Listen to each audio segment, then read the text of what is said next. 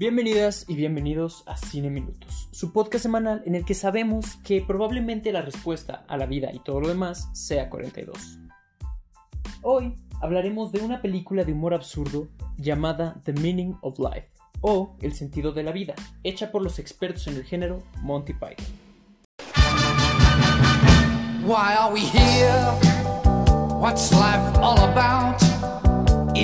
Real?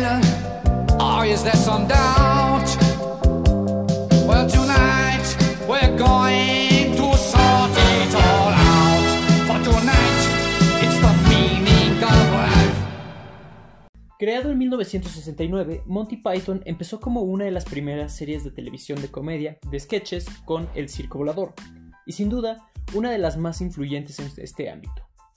Fue creada por Graham Chapman, John Cleese, Terry Gilliam, Eric Idle, Terry Jones y Michael Palin. Y después del éxito obtenido, lograron hacer cuatro largometrajes, varias obras teatrales y películas musicales.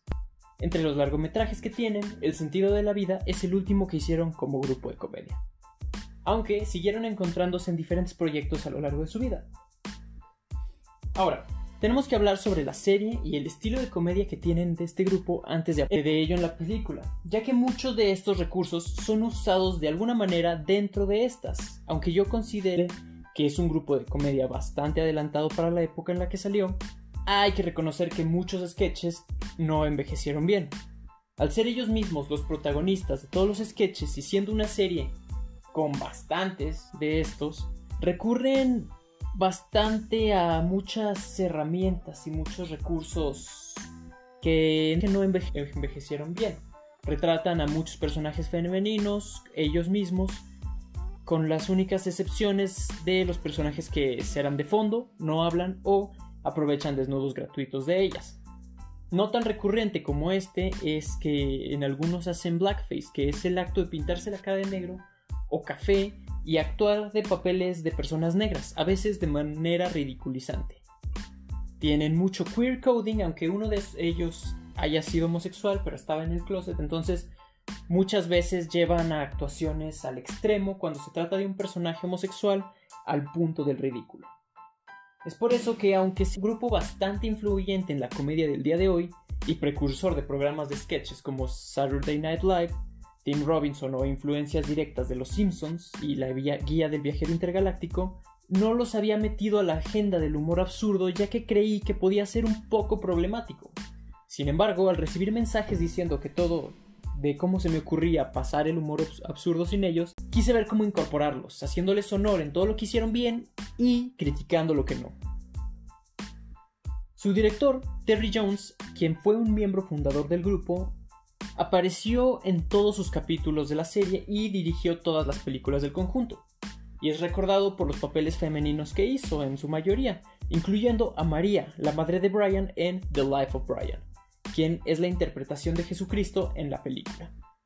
En el sentido de la vida, Jones logró ganar el Gran Premio Especial del Jurado en el Festival de Cannes, el cual es el segundo premio más prestigioso, seguido por la Palma de Oro, este premio fue cambiando de nombre durante el tiempo, pero sigue siendo el mismo y sigue siendo el segundo más prestigioso del festival. Pero después de esto y que el grupo se desintegrara, se centró en el guionismo principalmente para televisión, pero eh, podemos verlo como el guionista, por ejemplo, de la película Labyrinth, en la que protagoniza David Bowie.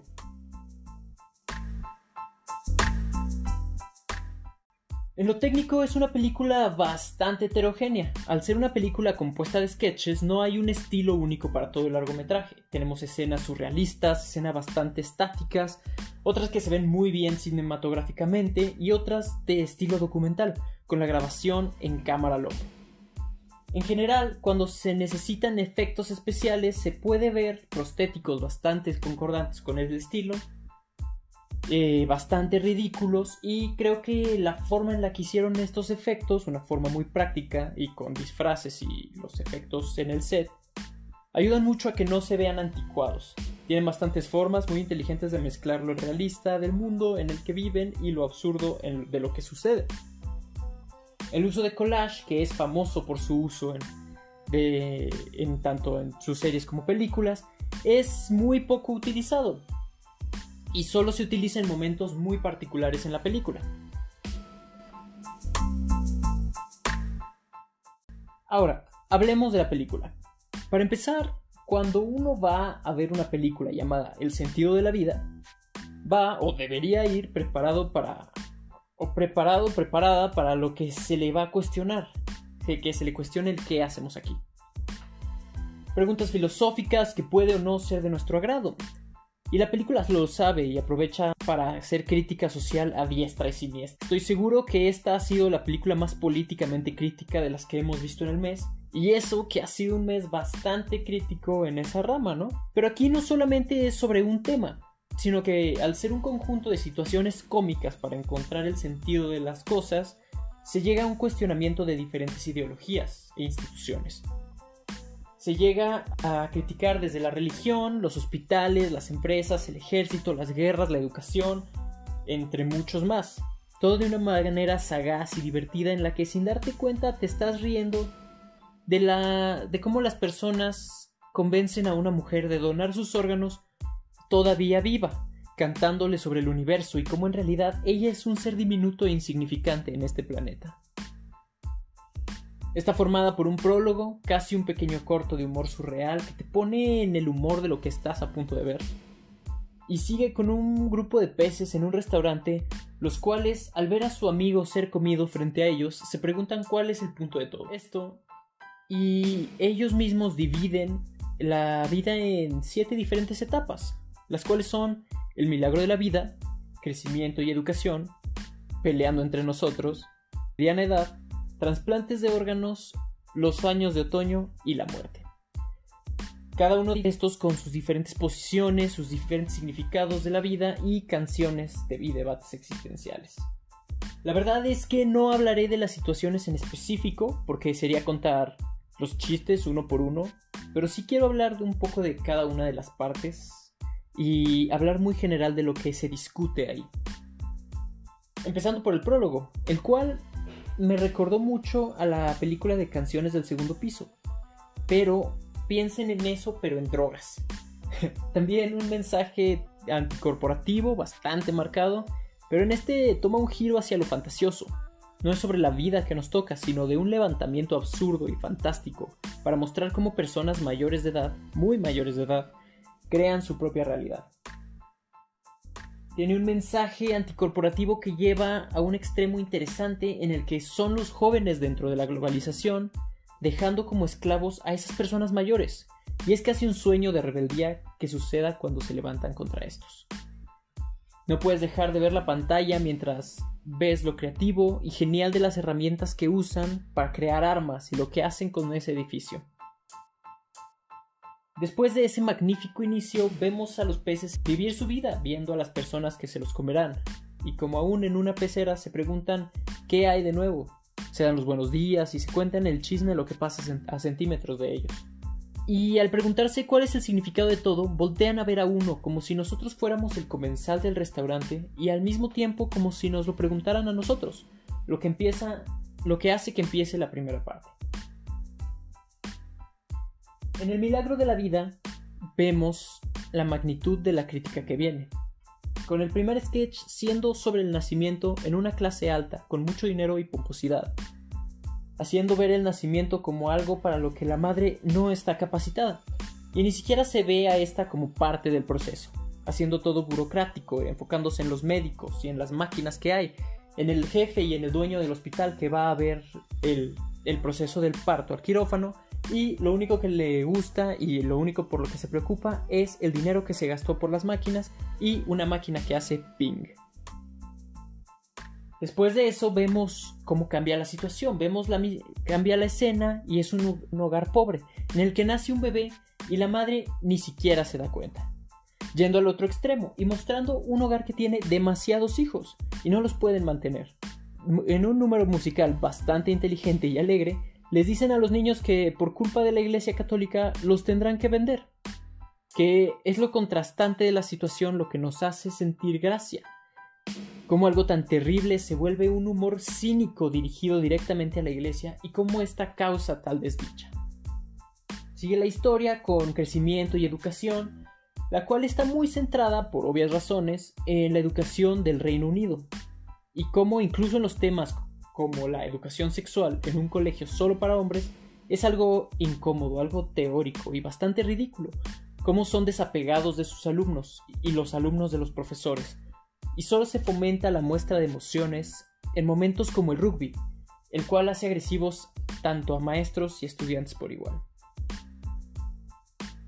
Continúa con peleando entre nosotros y hace bastantes comentarios hacia la guerra y cómo nos enfocamos en acabar con vidas para continuar con nuestras formas de vivirlo y con mucho toque de la llamada flema inglesa, que no es una referencia más que a la, a la falta de empatía y falta de emoción que se muestra en el humor de ellos.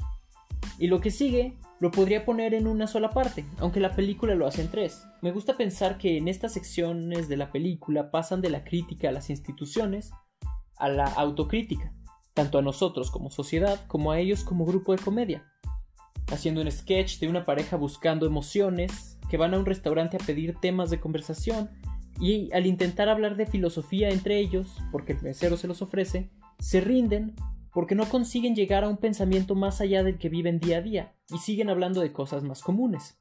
Eso se me hizo un paralelo a lo que nosotros estamos haciendo, ¿no? Yendo a ver una película de comedia y escuchando y viendo y hablando sobre eh, la filosofía, el, lo que qué significa, cuál es el sentido de todo esto, cuando ellos mismos nos están dando nuestros temas de conversación y cómo nosotros podemos o no podemos ahondar sobre esto.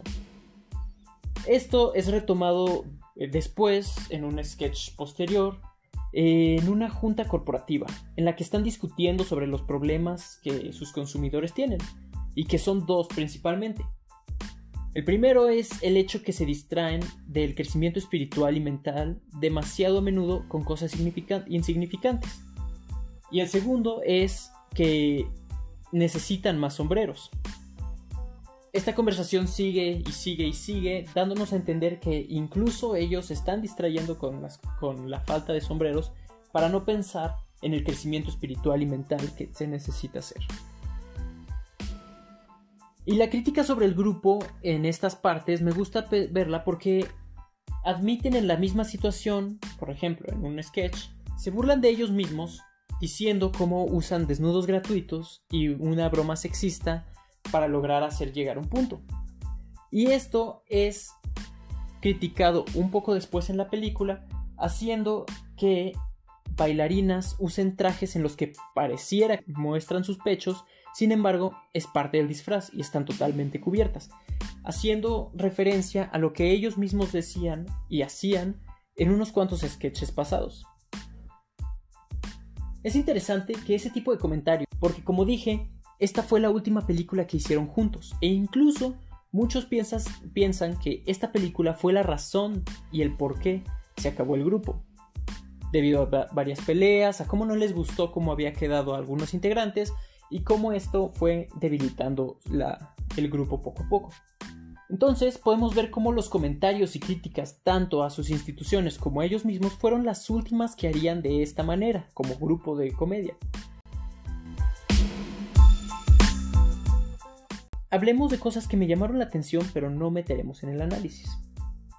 Es interesante cómo se muestran diferentes perspectivas hacia el significado de la vida a partir de diferentes personajes. A todos los hacen menos, haciéndote creer que aunque aún no se lo dijeran, probablemente no lo tomaríamos en cuenta. Es el caso de Gastón, que le dice que, que dice cómo su madre le dio el significado de la vida y que debía llevar alegría y bondad a todo el mundo al que se le cruzara. Sin embargo, la misma cámara lo hace de menos y lo insulta, haciendo que él se vaya enojado e, y ofendido de que no se haya visto como algo serio su significado de la vida. Es en el momento en el que da a luz la mujer de clase alta, pregunta si es niño o niña al doctor, y este se voltea y le dice de manera cortante que es muy pronto para estar imponiendo roles de géneros, cuando pasó eso, la perdí. Es una película de hace 40 años y se me hizo un chiste tan actual y tan bueno que no pude contener la carcajada. El rico obeso del restaurante es la escena más grotesca de la película, que critica muy bien ese hombre rico que ya no puede, pero sigue comiendo porque puede. También quiero decir que esta misma escena en particular es la escena que Quentin Tarantino dice que es la que más le lo ha puesto en shock en el cine, por ser demasiado gráfica. La canción del universo es lo mejor del mundo. Yo, ok, yo opino, aunque ya algunos datos que dice ya no sean ciertos, porque la ciencia moderna ya los desmintió ya los corrigió. En su momento se creía que era así y era bastante educacional y divertida. y, lo, y lo que me gusta es que en ese momento era una, era una canción divertida, pero también que te hacía pensar en todo lo que está alrededor nuestro y cómo nosotros interactuamos con esto. De hecho, todas las canciones. Monty Python tiene un repertorio de comedia musical muy bueno y que definitivamente es un súper valor agregado a todas estas películas.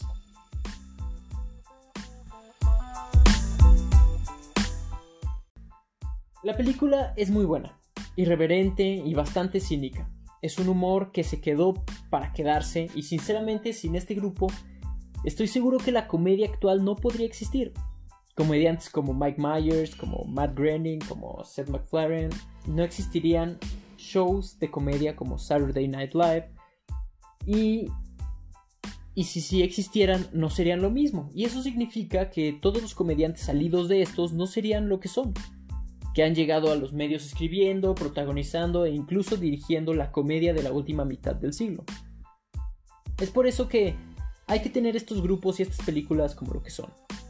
Ser críticos de este grupo de hombres blancos de clase media y alta británica y estadounidense en los años 60, que hicieron comedia muy adelantada a lo que había en ese momento, pero también hicieron mucha comedia a expensas de otros grupos que no podemos permitir hoy en día.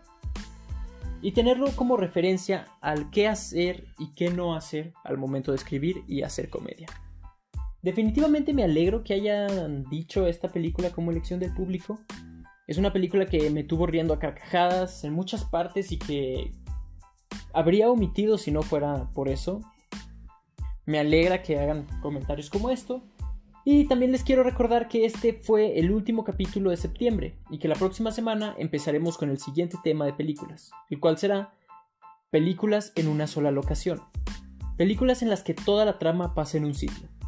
La película de la próxima semana es una película del 2013 llamada Locke, protagonizada por Tom Hardy y con Tom Holland y Olivia Colman, entre otras grandes actrices y actores, por supuesto. Por lo pronto, eso es todo por esta semana. Recuerden que pueden mandar sus mensajes al link en la descripción y nos vemos en el próximo Cine Minutos. Adiós. Why are we here? just